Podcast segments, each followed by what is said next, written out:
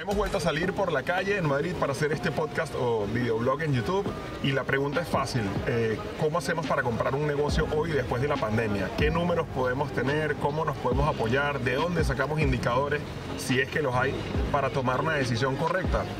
Como ya estamos casi entrando en verano, para el momento de la grabación de este podcast, nos hemos pedido una sangría, así que está bien acondicionado mi equipo, que me acompaña amablemente como siempre. Estoy con Rebeca, estoy con Gustavo, estoy con Gianfranco. Bienvenidos y gracias por venir. Gracias. Así que vamos a empezar por eh, una pregunta fácil. vamos contigo, Gustavo, fácil.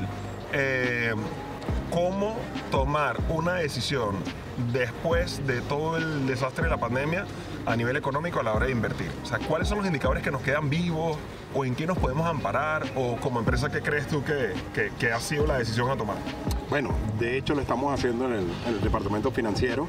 Estamos trabajando es uh, con un modelo nuevo. ¿okay? No habíamos vivido nada como esto hasta la fecha, pero sin embargo como economistas tenemos las herramientas que nos ha permitido poder hacer estimaciones. Evidentemente, no con tanta precisión como lo hemos hecho en el pasado, que podemos tener todo un recorrido de, empresas en cuanto a eso, en cuanto a su, su trayectoria y poder hacer estimaciones.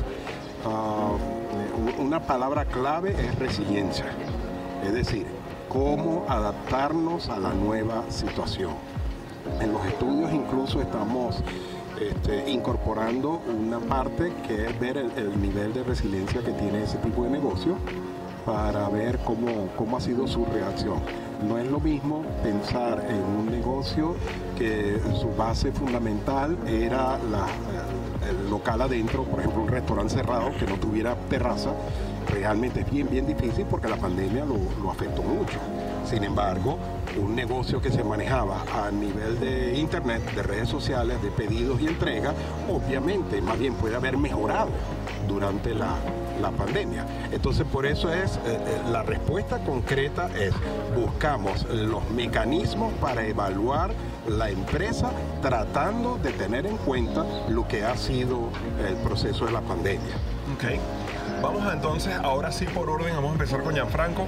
Eh, vamos a recordar qué era aquello de comprar un traspaso, por qué era positivo, por qué animábamos a hacerlo y por qué las condiciones se prestaban a comprar un traspaso. ¿Cómo era un poco la idea antes de la pandemia, Jan? ¿Qué es lo que hacíamos? Vale, antes de la pandemia lo más común y, genérico para todos los clientes era comprar un traspaso porque ya existía eh, un punto comercial creado, es decir, ya tenía una cartera de clientes fidelizada o por fidelizar o consolidar, eh, ya tenía ese punto de referencia, ya tenía los proveedores, ya tenía las licencias, los permisos y, y bueno, en teoría el tiempo en puesta en marcha de negocio o el tiempo en, en funcionamiento era muy corto, era simplemente eh, cuestiones administrativas, traspasos, cambio de titularidad, licencia y demás. Eh, era un factor muy, muy interesante porque las circunstancias del mercado, las condiciones del mercado continuaban prácticamente igual. O sea, sé que el mercado siempre, siempre varía, porque bueno, evidentemente la... Eh, eh, Fluctúa. exacto, y, y las tendencias siempre cambian, pero no hubo una coyuntura tan, o sea, está, está, marcada como una pandemia. Que esto fue lo que cambió realmente eh, todos los patrones de consumo de las personas. ¿no? De hecho, se reflejaba, perdón que te interrumpa, pero en los estudios nuestros antes se reflejaba con tres escenarios. Es un escenario intermedio que quería decir, mira, suponte que haya sido smooth el traspaso, que no hay ningún cambio. Uno pesimista, la incorporación tuyo, eh, que puede causar alguna cosa, o uno optimista, que más bien la incorporación le da sangre nueva. Lo que quería decir era, en nuestros estudios el, el, el escenario intermedio era tal cual si el negocio sigue como viene. Uh -huh. Exactamente. Jan, y um, en el momento del traspaso, el, el comprador que estaba obteniendo, se estaba comprando un trabajo. Sí, prácticamente. Estaba, y eso es lo que, lo que realmente le daba valor a los traspasos, era, era eso, ¿no? El tener las licencias ya aprobadas, el tener un punto comercial ya, ya creado, ya instalado y todo esto, eso es lo que realmente le daba el valor a lo que es un traspaso, porque al final lo que es mobiliario, lo que es la maquinaria, tendrá un valor, lógicamente, pero no significaba el mayor porcentaje del, del precio del traspaso como tal.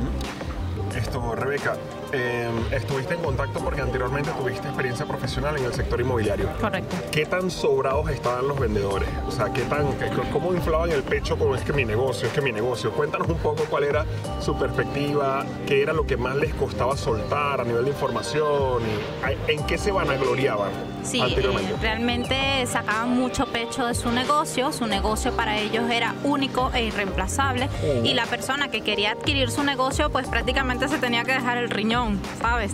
Este, ahora mismo pues la verdad es que con el tema de la pandemia pues ahora es que ha cambiado todo indiscutiblemente pues los vendedores han tenido que bajar un poco la guardia, entendieron su negocio no es único, que hay un montón de ofertas en el mercado y que se tienen que adaptar a la nueva realidad y a lo que le puedan ofrecer por el negocio que ya además lleva cierto tiempo cerrado. Totalmente. Eh, una de las cosas que estuvimos conversando, Jan, durante la pandemia, en, en muchas reuniones que tuvimos, todos confinados y encerrados, era, bueno, ¿qué vamos a hacer ahora? Porque nuestro negocio era vender negocios que estaban funcionando y que tenían un récord, una actividad tal, pero ese récord se está muriendo. Cada mes que estábamos confinados, era un mes que un negocio estaba cerrado y sabemos perfectamente que si tú en tu negocio fallas un día, mal. Si fallas una semana, terrible. Pero si cierras un mes o más un mes, bueno, o sea, o sea puedes haber perdido una, importante cantidad de tus clientes habituales porque puede que directamente, también es verdad, tenías la ventaja de que todos estaban cerrados, entonces no había nadie quitándote el cliente entre comillas. Pero bueno, pero te la estabas jugando, te la estabas jugando. Esto, Jan, una de las primeras soluciones que se nos ocurrió, según tú recuerdas, fue eh, ¿cuál? proyectos eh, prácticamente desde cero. Y es que el mercado también empujaba a eso, porque ¿qué pasa? Eh, los traspasos que estaban disponibles, eh, evidentemente era más lento el ritmo en que se vendían, ¿no? Y al final las deudas se seguían acumulando y estos dueños, ¿qué fue lo, ¿cuál fue la decisión que muchos de ellos tomaron? Bueno, liquidar su, su activo Vender su patrimonio para, para bueno, cubrir sus deudas y ¿qué quedaba? Quedaba el local vacío. Entonces, sí, ya había algo, ya había algo allí en funcionamiento, pero eh, local queda prácticamente para que tú puedas, es un lienzo, para que tú puedas allí instalar eh, tu punto, tu punto y tu concepto. Ajá. Em, ahora, entre comillas, lo que gana protagonismo, según lo que comenta Jan, es, bueno, vamos a plantearle a nuestros clientes desarrollar una actividad de cero, vamos a empezar a, a definir eh, un proyecto llave en mano. ¿Cuál es la diferencia de un estudio del pasado, de los, de los traspasos, a los estudios de proyecto llave en mano? ¿Cuáles son las diferencias?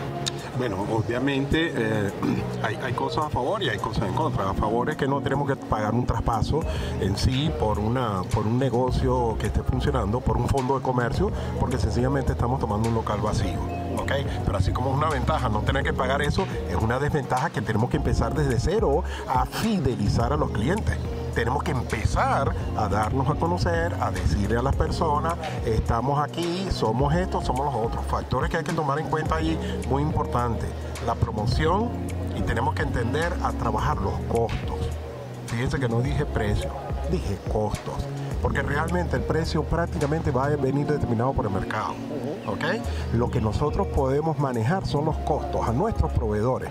¿Cuánto nos cuesta lo que vamos a vender? Porque lo que vamos a vender vamos a tener que estar dentro del, estándar del mercado. No podemos estar ni muy arriba y el estar muy abajo no nos va a ayudar. Debemos estar a nivel del mercado, pero lo que sí podemos manejar en esta coyuntura son los costos. Vamos Entonces, a detenernos allí. pero quiero que te quedes allí porque quiero que eh, desarrollemos todavía más esa parte. No sé si vas a avanzar a otro punto o lo querías desarrollar. No, quería desarrollar ahí. Venga. Entonces nuestros estudios se están enfocando en eso. Es decir, ya el énfasis no es, bueno, ¿cómo puedo aumentar mi facturación? ¿Cómo puedo mejorar mi, mi nivel de ventas? No, se está concentrando es cómo puedo obtener mayor beneficio con el mismo nivel de venta o de facturación yendo por la vía de los costos. Y para nuestros clientes, bueno, los que ya han conocido, eh, que quizás hayan hecho un estudio anterior y ahora estén haciendo estos estudios que es proyecto de inversión, se van a dar cuenta que el enfoque es ligeramente distinto. Claro, la parte de ubicación, la parte de, todo eso se mantiene igual porque todo estudio económico tiene que darle a las personas el contexto, ¿ok? ¿Dónde está ubicado? La población que hay, este, la renta de esa población, eh, la demografía, es decir, qué población mayor y qué población menor. Para los que puedan pensar que eso no tiene mucha importancia, eh, recuerden, no es lo mismo un negocio de venta de de juguetes, de caramelos, de regalos y ese tipo de cosas a un negocio, a un estanco que vende tabaco, tal, tal, tal. Obviamente es diferente. Entonces, por eso es que nosotros hacemos eh, eh, énfasis en la demografía, en la cantidad de hombres, la cantidad de mujeres que hay. Este, otro énfasis que hacemos también es en la circulación de personas, es decir, la estación de metro. Ahora vamos a ir allí. Me quiero quedar todavía un ratito en el tema de los costos Y, en, y en el momento, porque hay una oportunidad allí que no podemos perder de vista. Es el momento del comprador. Sí. Y tú como dueño de negocio eres un comprador. Indudablemente. Muchas veces vemos el negocio solamente desde el punto de vista de, bueno, yo vendo, ya va, pero no se te olvide que tú también compras. Correcto. Entonces, no te centres solamente en que yo vendo, vendo, vendo, vendo, porque cuando te das la vuelta, tú eres comprador, tú eres cliente. ¿Cuál es el poder del cliente después de la pandemia, en tu opinión, Rebeca? Bueno, ahora mismo los precios, como ya te he dicho, hay demasiada oferta y por tanto los precios han bajado y yo creo que esta es una oportunidad perfecta si tú quieres adquirir un negocio, ya que puedes adquirir en los mejores precios que tiene el mercado. Por otra parte, em, ¿en qué consiste también este encontrar? Por ahí estuvimos investigando y, y está en internet. Mercamadrid creo que es el segundo mercado más grande del mundo de tema de pescado, después del de Japón, obvio y por ahí está, si no está en el top 5 mundial, está en el top 3. O sea, Mercamadrid es una está infravalorado. Definitivamente Mercamadrid está infravalorado. No somos conscientes de lo que tenemos aquí y del poder de oferta que hay y el poder de compra que tenemos. Dicho esto, esto, Jan, ¿cuál es el poder que tiene un comprador hoy? O sea, ¿qué, qué tanto tienes que aprovechar tu posición de ser comprador? ¿Cómo, ¿En qué se basa? Principalmente eh, es el único, bueno, único no, es uno de los pocos aspectos en donde tú como empresario, como dueño, tienes poder eh, para actuar, ¿no? Eh, como decía Gustavo, tú no tienes poder o casi que no tienes fuerza, estamos hablando de la fuerza de portero, ¿no? No tienes fuerza para decidir cuál va a ser tu precio de venta, es que eso no depende de ti. Entonces ahí es donde tienes que ver tú eh, cuáles son tus responsabilidades y cuáles son tus competencias. Lo que depende de ti es lo que tienes que potenciar para eh, generar la mayor rentabilidad posible. Y lo único o la de las pocas cosas que depende de ti es comprar. Entonces, em, toda esta pandemia que ha hecho una barrida de aquellos locales que estaban allí tambaleándose y tal, eh, la gente se ha inclinado también mucho por ser ese tipo de proveedores, ¿no? O sea, por cambiar de rama, no tanto al sector de, al, público en general, sino más bien eh, retraerse un poco y estar más con el productor y tal. Entonces creo que han nacido muchas más empresas de esta de distribución, de, sí, de ventas al mayor y demás, eh, por lo cual aumenta la oferta y los precios están mucho más accesibles en ese sentido. La diferencia cuando yo estoy siendo un empresario y vendo un producto, la diferencia aproximada, claro, cambia por sectores, hay que verlo. Pero para que, para que quien nos escucha pueda tener una referencia, ¿cuánto puedo mejorar mis márgenes entre ser un empresario que estoy aquí cómodo, esperando que venga el distribuidor, que me lo resuelve todo, me lo pone aquí, me lo trae aquí, tal, tal, versus irme yo, a la cooperativa, negociar directo con la cooperativa, buscarme yo el camión que cumple la normativa refrigerada europea de traerme mi broma, o sea, ¿cuánto hay por ganar si dejo la comodidad de esperar a que me visite el distribuidor aproximadamente? Antes de dejar la comodidad, hay un primer paso que se puede dar y a cualquier nivel. Y es poner a competir a los proveedores. Mm. Es decir, explícanos eso en detalle. Exacto tengo un proveedor que me da X producto, X mercancía o X material, ¿está bien? A X precio con tal margen. Sencillamente voy a su competencia y le digo, mira, este proveedor me está dando esto y esto y esto. ¿Cómo mejoras tú eso? Bien sea en precio, en condiciones, plazos de pago, ¿cómo lo mejoras? Y una vez que tengo eso, va a haber un tercero o puedo devolverme al primero y decirle, mira, tu competencia me está ofreciendo esto. ¿Qué puedes hacer tú por eso? Ese es el primer paso antes de ir a todo lo que tú estás diciendo. Y todavía quiero que lo desarrolles un poco más ¿Ok? profundo antes que pases Ahí entre 5 y 10% fácilmente se puede conseguir. Todavía Es de- desarrollalo más. ¿En qué mentalidad tiene que entrar el empresario? Porque es que el empresario, y creo que esta, esta forma que utilizas es perfecta, porque el empresario está todo el día en su mentalidad, es que yo vendo, es que yo vendo, es que yo vendo, y se olvida que él compra. Entonces, ese switch de mentalidad de yo vendo a yo compro, yo creo que ahí se pierde mucha gente. Y se pierden en lo que estás explicando, en el no entender de que, porque ese es otro, otro fallo que cometen, es que yo tengo que tener el producto listo para la venta rápido no tienes que tenerlo rápido, tienes que tenerlo a buen precio. O sea, si me pones a escoger entre tenerlo rápido o tenerlo a buen precio, yo escojo tenerlo a buen precio. ¿Cómo puedes ampliar esto? Bueno, el empresario está en la oficina. Tiene que tener su, una persona mínimo que esté el- al frente del local para poder atender al cliente comprador, al, al cliente que entra por la puerta, es decir, a que se le va a vender. Pero el empresario, el jefe, el cabeza, tiene que estar en la oficina y tiene que estar ocupándose de los costos. ¿ok? Esa persona es la que debe hacer ese trabajo. Como dije antes, estar buscando la competencia de mi proveedor, la competencia de mi proveedor. ¿Quién me puede mejorar este precio? Si normalmente tenemos un producto, porque tenemos la experiencia, cuyo margen es de 30 a 35%, se puede lograr 5 o 10% más haciendo ese trabajo únicamente de poner a competir a los proveedores. Luego viene un segundo paso, que es eh, lo que se podría llamar como integración hacia atrás. Si yo mismo me ocupo de conseguir el producto, es decir, no depender de un intermediario, distribuidor, un proveedor, sino yo ir a un paso más atrás de él. En pocas palabras, en lenguaje llano, a quien él le compra.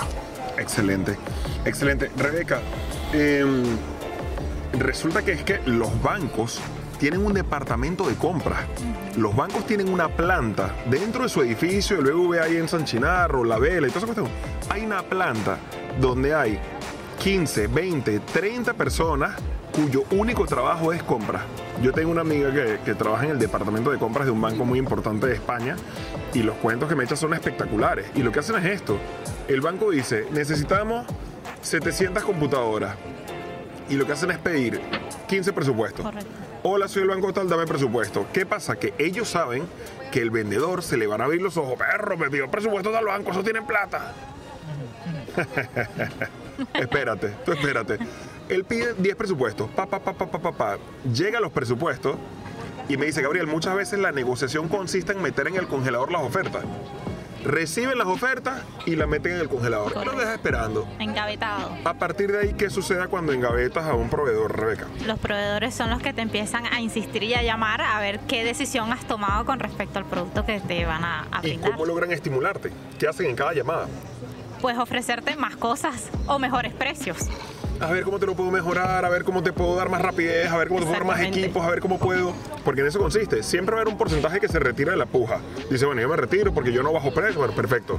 Son Vamos a exagerar, vamos a decir que son la mitad. Bueno, fuera la mitad. Bueno, pero me queda la mitad que sí están dispuestos a pujar entre ellos y pujan hacia a la baja. Claro. que no saben si ya el banco tomó la decisión con otro. Por eso es que llaman.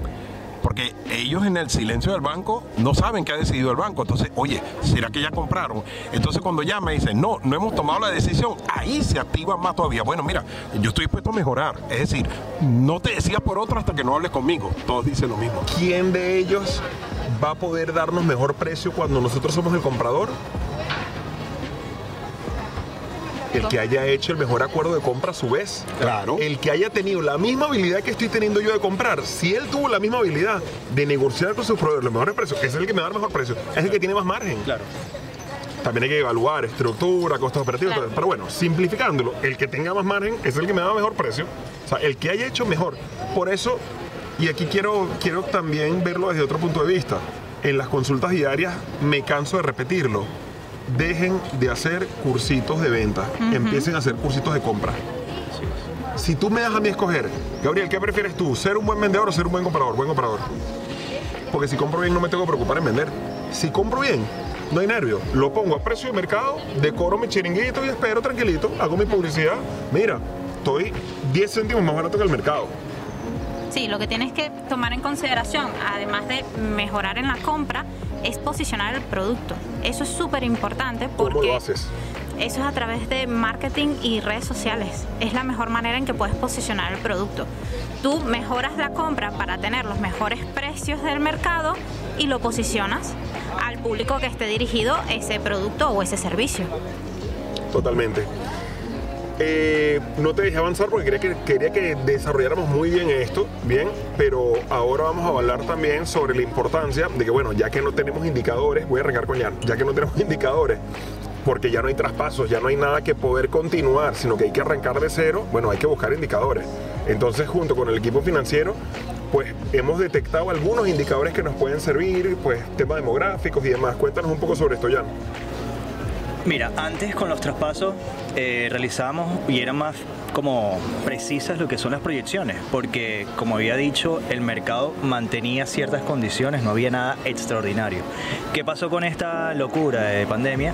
Que ha cambiado los patrones de consumo de las personas, como decía eh, don Gustavo un restaurante ahorita que era de lujo, que era de 500 metros cuadrados, todo encerrado, sí, eh, antes estaba muy bonito, pero ahora mm, la gente no se atreve a entrar o, en, o en las mismas cantidades a entrar a ese local vacío. Entonces ahora cuál es la apuesta ganadora? Es tener la terraza mm, más bonita y adecuada y lo más parecido eh, al interior, ¿no? Le comentaba, bueno, le comentó ya a muchos clientes que ahora antes la diferencia era quién tiene terraza y quién no.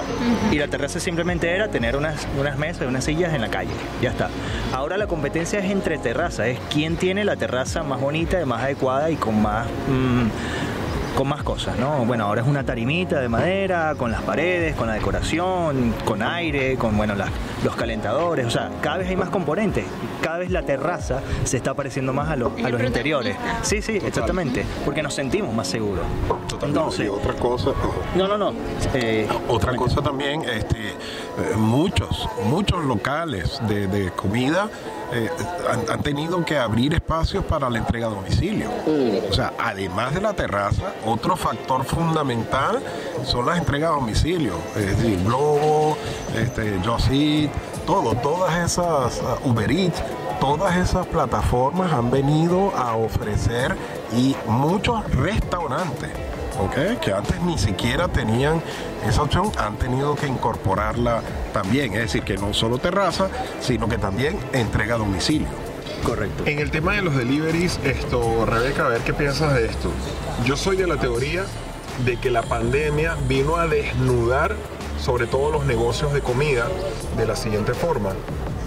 Si tú tenías un negocio de comida, la pandemia eh, te colocó en la tesitura de que solamente podías vender a delivery creo que fue un perfecto indicador para saber si tu negocio vendía o facturaba porque estaba ubicado en la esquina tal pascual o porque tu negocio era bueno y la gente se quedaba con el contacto y decía, epa, yo tengo que comprar este producto, aunque no pase por esa calle, yo tengo que llamar y tengo que pedirlo. ¿Qué piensas sobre esto? Claro que sí, es lo que te hablaba anteriormente sobre el tema del posicionamiento. Ya ese restaurante o esa cafetería o el, tipo de negocio que fuera, ya se había posicionado en un mercado y ya su producto era conocido, tenía una clientela que además se fidelizó y que después de la pandemia utilizó las diferentes plataformas para seguir adquiriendo el producto y no tener que ir hasta el negocio.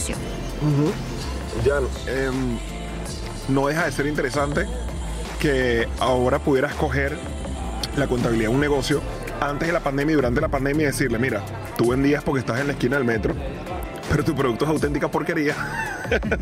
o, perro, no solamente mantuviste las ventas, sino que las aumentaste. Tu producto es realmente bueno, tú no dependes de ubicación. Quiero decir, dependes desde el punto de vista que gracias a eso te conocieron, pero una vez que te conocieron se fidelizaron con tu producto. ¿Qué piensas de esto? Claro, eh, eso, era, eso es una de las, de las referencias que podemos tomar cuando hacemos los estudios, ¿no? Eh, ya no utilizamos, eh, que era lo que iba, ¿no? Ya no utilizamos su comportamiento económico, su situación financiera para hacer proyecciones sobre rendimientos y tal, porque como los patrones han cambiado, pero sí lo utilizamos para evaluar la aceptación del producto en el mercado. Si más bien, como tú dices, influía la ubicación, pues bueno, por necesidad la gente pasaba por ahí, bueno, lo compraba porque estaba estratégicamente ubicado. Sí, o porque, claro, o porque simplemente la gente dice, es que eh, quiero este pan, o quiero esta cerveza, o quiero este producto como tal, porque es que este es el que me gusta, entonces lo pido. Lo pido para, para, consumir en casa, para consumir en la oficina, para consumir fuera, porque es el producto en sí el que, el que te fideliza. Y bueno, otra, bueno, no sé si quieres pasar a otra, otro tipo de referencia, que iba a hablar de la resiliencia y todo eso. Sí, sí, sí, adelante. Es, es, esa capacidad ¿no? que tienen eh, los sectores y los modelos de adaptarse a, esto, a estos nuevos mmm, patrones de consumo, que ese sería para mí el segundo aspecto más importante, eh, entender esa, esa filosofía o esa psicología del consumidor. que ha cambiado? Que ha cambiado drásticamente porque eh, esto ha sido histórico, increíble, pandemia, o sea, primera vez creo que en no sé cuántos años se ha habido una mundial se han vivido pandemias como, bueno, que no se llaman pandemias, ¿no? Se llaman epidemias, exactamente. La pandemia es cuando sucede a nivel global. Este, se han vivido epidemias que, bueno, quizás ha cambiado un poco a nivel regional, pero a nivel mundial ya esto, o sea, ha sido increíble y hay que, ya hay que aceptarlo, ya pasó y hay que, hay que empezar, hay que aprender sobre eso, ¿no? Y, cuál es la mejor manera de aprender? Planificando, haciendo evaluaciones, eh, haciendo, eh, en teoría, eh, investigando, ¿no? Y desarrollando estos tipos de estudios de los que, de los que hemos desarrollado nosotros. Totalmente. Y que ya no es opcional ya no es opcional el takeaway, es obligatorio. El takeaway puede ser tu salvavidas si vuelve a ocurrir una situación como esta, que nadie puede garantizar que no vuelva a ocurrir porque ya nos quedó el trauma. ya estamos preparados, cualquier año puede venir una pandemia. O sea, ya en los contratos se está contemplando la cláusula COVID. O sea, si hubiera una pandemia, eh, aparte de lo que nos vas a contar, Cuéntanos sobre lo ridículo que era cuando evaluábamos la compra de negocios, esa cláusula de fuerza mayor. Era una broma que sonaba como otro planeta, una cosa ridícula. Bueno, por fuerza mayor, y decíamos, bueno, pero no va a pasar nada. O sea, y decíamos con, con frescura, ¿qué puede ocurrir? Exacto. Sí, eso, ese era uno de los factores, un indicador o un factor que utilizábamos para hacer el escenario pesimista. Es decir, nosotros hablábamos alguna alguna situación que pueda presentarse y que pueda afectar el negocio. Cuando hacíamos el, el escenario pesimista y efectivamente muchas veces hasta clientes preguntan, bueno, pero ¿qué puede pasar? Eh, decíamos, en no, no lo sé. Lo que quiero es tomar en consideración de que pase algo que esté fuera de nuestro plan y de nuestro, de nuestro conocimiento. Y ojo, la pandemia llegó a España el 31 de enero, fue el primer caso y el 13 de marzo estaba todo cerrado. O sea, estoy hablando de, un mes, de 28 días y 13 días. O sea, ni 50 días, eh, ni 40 días estábamos allí. Estuvimos cerrados completamente por un año y bueno, ya vinieron todas las consecuencias. Pero eso puede ser uno de esos factores de fuerza mayor que nosotros mencionábamos. Totalmente. Eh, Rebeca, ¿por qué es un buen momento eh, aprovechando que los precios han caído, que hay tantos locales disponibles, que bueno, que la incertidumbre pesa, estamos de acuerdo, pero ¿por qué es un buen momento para cerrar acuerdos a precios que posiblemente no volvamos a ver en varios años? ¿Por qué crees que es buen momento? Bueno, porque ya como lo hemos comentado antes, además de que los, de que los precios han bajado, pues lo que son los vendedores están dispuestos a escuchar tu propuesta. Antes era muy reacio, antes era yo vendo este precio y si no lo quieres, te puedes ir por esa puerta. La famosa frase, eso es lo que hay. Eso es lo que hay. o lo tomas o lo dejas. Exactamente. Entonces ahora están dispuestos a escuchar tu propuesta, qué tienes para dar y demás, y llegar a esos típicos acuerdos que antes imposible era de llegar. Entonces por eso es que es un buen momento. Totalmente. Esto, Jan, hablando del momento y aprovechando, ya ocurrió la pandemia, ya lo que tenemos es lo que tenemos. Eh, ¿Dónde crees tú que hay una gran oportunidad o qué es aquello que ahora mismo es difícil de ver, pero cuando pase el tiempo vamos a decir, ojalá hubiera visto en plena pandemia que era un buen momento de qué, qué crees que debería ser o qué, qué debes o sea, si tienes que encontrar algo difícil de, difícil de ver ahora mismo con tanta niebla, ¿qué crees que es? De invertir. o sea, evidentemente hacer las negociaciones, hacer eh, los acuerdos es parte de la inversión, ¿no? Y tengo muchos clientes, tengo muchos prospectos que, han, han, pospuesto la decisión de invertir un año, año y medio por ese temor. Pero lo digo, eh, ¿qué es lo que estamos esperando? Le pregunto, ¿no? Me dice, bueno, pero es que yo quiero que las cosas se, se normalicen, estemos todos vacunados y todo vuelva a ser como antes. Bueno, así mismo como todo puede volver a ser como antes. No será, pero en, en cierta en lo que es seguridad eh, de sanitaria y demás, que sí, sea como antes, eh, ¿qué crees que va a pasar con los precios? O sea, va a volver otra vez, o sea, van a, a- retomar el poder otra vez estos productores, la- los, los que están vendiendo. Entonces, el momento, el momento es, es crucial. Y es lo que el cliché ¿no? y el, refrán que dice, en toda crisis hay oportunidad, y esa es la oportunidad. Esa es la oportunidad que hay, que el que no arriesga no gana, o sea, seguimos con refranes, ¿no? Eh, pero realmente es por algo, ¿no? Porque eh, los refranes nacen de esa práctica y que se confirma eh, con las costumbres y con, con la- Ayer, ayer tuvimos una larga reunión en el departamento financiero y estuvimos evaluando de nuestros clientes, o sea, haciendo contrastes de nuestros estudios con nuestros clientes. Y un sector que nos dimos cuenta que le fue muy bien durante la pandemia fue las tiendas de mascotas. ¿Ok? Fíjense, las tiendas de mascotas en primera instancia cerraron con todo el mundo el 13 de marzo, pero ya para abril, principio de mayo, se decretó que eran también de primera necesidad como los abastos y supermercados. Correcto. ¿Ok?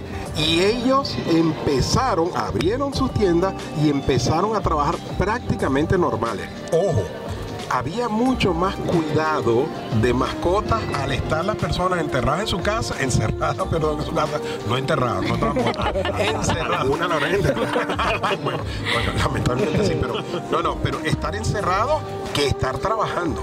Es decir, se le prestó más atención a la mascota, se le prestó más atención a esto, tal, tal. No vino el invierno, no vino la nevada, el suétercito para el perro, el gatico, yo no sé qué broma, tal, tal. Y crean, nos estuvimos evaluando y tenemos cinco o seis clientes que tienen tienda de mascotas y les fue muy bien durante todos estos meses de pandemia. Era para poner un ejemplo específico. Claro. Y ojo, no es, no era venta a- a- por internet ni, ni a domicilio, ni a domicilio hubo algunas entregas, pero no era venta por internet, era presencial, pero sí, porque el Estado les permitió a ellos trabajar y mantenerse abiertos y les fue muy bien a ese sector. No sé si le fue tan bien como en el área de las peluquerías, pero las peluquerías también eh, fue un sector de primera necesidad que todos decíamos, pero, pero de verdad, de primera necesidad una peluquería y lo cogíamos de broma. Pero la verdad es que tú después te pones a pensar, y sí, porque, porque tú como ser humano, pues tú necesitas estar arreglado, o por lo menos tu tu imagen, tu imagen es importante. Entonces, no sé si, si dentro de los estudios salió favorable o no, pero al menos estuvieron bastante tiempo abiertos Sí, también. lo que pasa es que ello fue posterior. O sea, peluquerías no fue inmediato en mayo, sino que pasaron varios meses y sí. Junio, julio, por allí. Pasando ya el verano, sí, fue que entonces las peluquerías tomaron y correcto. Eso es otro caso también que se dio de Estábamos todos que parecíamos unos locos. Ten- tenemos pruebas, tenemos una foto. Sí, hay ahí. fotos. Hay fotos, hay fotos, hay fotos. Venga, vamos a ir concluyendo. Eh, entonces, es el momento de los proyectos llave en mano, es el momento de negociar a buenos precios, es el momento de aprovechar porque los bajos precios de ahora no los vas a volver a ver en unos cuantos años. O sea, las propuestas que vas a tener en las manos hoy no las vas a volver a ver tan fácilmente, esperemos, porque lo que haría que las vuelvas a ver es otra pandemia, esperemos que no haya. Bien, esto, ¿cuál es la recomendación entonces? ¿Qué hay que aprovechar ya? Mira, eh, Gustavo ayer en el, en el podcast, Gustavo Marrero decía algo muy, muy acertado. Cuando desarrolles tu proyecto ya en mano, o sea, que desarrolles tu propia marca, desarrolles tus propios eh, canales de distribución, tus propias negociaciones, o sea, cuando, cuando nace todo de ti, le tienes un cariño especial, le tienes, le tienes más cuidado, bueno, cariño suena muy romántico, ¿no? Pero le tienes como que mucho más cuidado y entiendes mucho mejor tu negocio. Y todo eso se puede, o sea, se va a traducir en mejores resultados siempre. Entonces, eh, creo que ha venido mal que bien, ¿no? La pandemia ha venido a beneficiar eh, los modelos de negocio para nuestros clientes porque eso, desarrollarlo desde cero, si bien que puedes tardar un poco más en ponerlo en marcha, vas a sentar las bases tú mismo, la vas a entender tú mismo y lo que construyas hacia arriba va a ser mucho más estable eh, porque conoces de dónde viene. ¿Qué hay que aprovechar? Ok, hay que aprovechar, ah, no recuerdo bien el dicho, con prisa pero sin pausa, ¿cómo es? Sin pausa pero sin prisa. Sin pausa pero sin prisa. Ok, sin pausa pero sin prisa. Es decir, hay que actuar rápido porque vamos a necesitar tiempo. ¿A qué me refiero? Hay que actuar rápido para buscar la alternativa que yo quiero. Pero acuérdate que la tienes que meter en el refrigerador. Correcto. ¿Eh? Hay que darle tiempo a que se madure. Exacto. Entonces, no dejar, o sea, no es dejar tiempo para actuar. No, tienes que actuar ahorita. ¿Por qué? Porque tú sabes que el actuar ahorita, pedir ofertas, solicitar esto y este otro, lo vas a meter en el congelador. Ahí sí vas a necesitar tiempo. Porque en ese proceso es que van a empezar a mejorar todavía más los precios. Y es cuando tú vas a tener mayor poder de acción. Pero si lo dejas para actuar después, entonces es muy corto el tiempo que vas a tener para poner en el refrigerador las cosas. Hay que hacerlo para poder tener tiempo de esto. Y ahí se va a tener el mejor resultado de precio. Esto, Rebeca, eh, da miedo actuar porque sí, estamos claros, si lo pensamos fríamente, el mejor momento es ahora, porque son las mejores oportunidades, pero hay demasiada incertidumbre. ¿Qué podemos hacer para centrar la cabeza y para ver a largo plazo y para decir, bueno, poco a poco vamos avanzando porque de verdad las oportunidades de ahora no se van a volver a ver? Claro, ahí va. O sea, tienes que evaluar en qué punto o en qué fase de ese proyecto estás, ver en qué pasos puedes continuar o puedes hacer un seguimiento y empezar a actuar desde, desde ese momento en esa fase. Si estás en una fase 1, por lo menos pon tu creatividad en, lo que tú quieres, qué es lo que tú quieres hacer de negocio, en qué quieres invertir y demás, y ir armando como ese concepto, esas ideas. Para eso estamos nosotros, para ayudarlos, para asesorarlos y demás, pero hay que ir construyendo todo y con el resto de los pasos hay que ir avanzando en otras cosas que lo vas a necesitar más adelante, pero que si esperas hasta ese punto, ya pierdes. Totalmente. Bueno, pues con esto les vamos a dejar. Por hoy hemos estado compartiendo en Casa Corona, Madrid, muy cerca de la Plaza de Cibeles. Esperamos que esta conversación te haya ayudado, te haya aportado información, te ayude a clarificar. No sé si quieren dejar una última idea adicional o haya algo pendiente que decir. ¿Listo? Ok, pues lo dejamos hasta aquí, que bastante ya te hemos contado. Te esperamos en el próximo episodio, comparte esta información, dale a guardar, recuerda suscribirte a nuestro canal de YouTube y recuerda buscar este podcast tanto en Spotify como en Amazon, como en Apple Podcast, Google Podcast, Audible, en la plataforma de Amazon también. Y prácticamente estamos trabajando para distribuir y que cual sea que sea tu plataforma favorita, ahí va a estar CoinXR. Así que te enviamos un gran saludo y nos vemos en la próxima. Saludos.